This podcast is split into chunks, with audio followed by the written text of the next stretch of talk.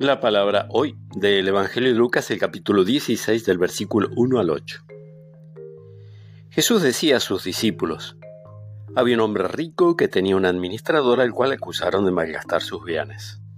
Lo llamó y le dijo, ¿qué es lo que me han contado de ti? Dame cuenta de tu administración porque ya no ocuparás más ese puesto. El administrador pensó entonces, ¿qué voy a hacer ahora que mi señor me quita el cargo? ¿Cavar? No tengo fuerzas. Pedir limosna me da vergüenza. Ya sé lo que voy a hacer para que al dejar el puesto haya quienes me reciban en su casa. Llamó uno por uno a los deudores de su señor y preguntó al primero, ¿Cuánto debes a mi señor? Veinte barriles de aceite, le respondió.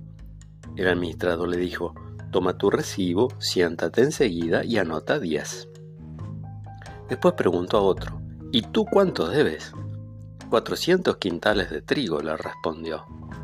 El administrador le dijo, toma tu recibo y anota trescientos. Y el señor alabó a este administrador deshonesto por haber obrado tan hábilmente. Porque los hijos de este mundo son más astutos en su trato con los demás que los hijos de la luz. Palabra del Señor.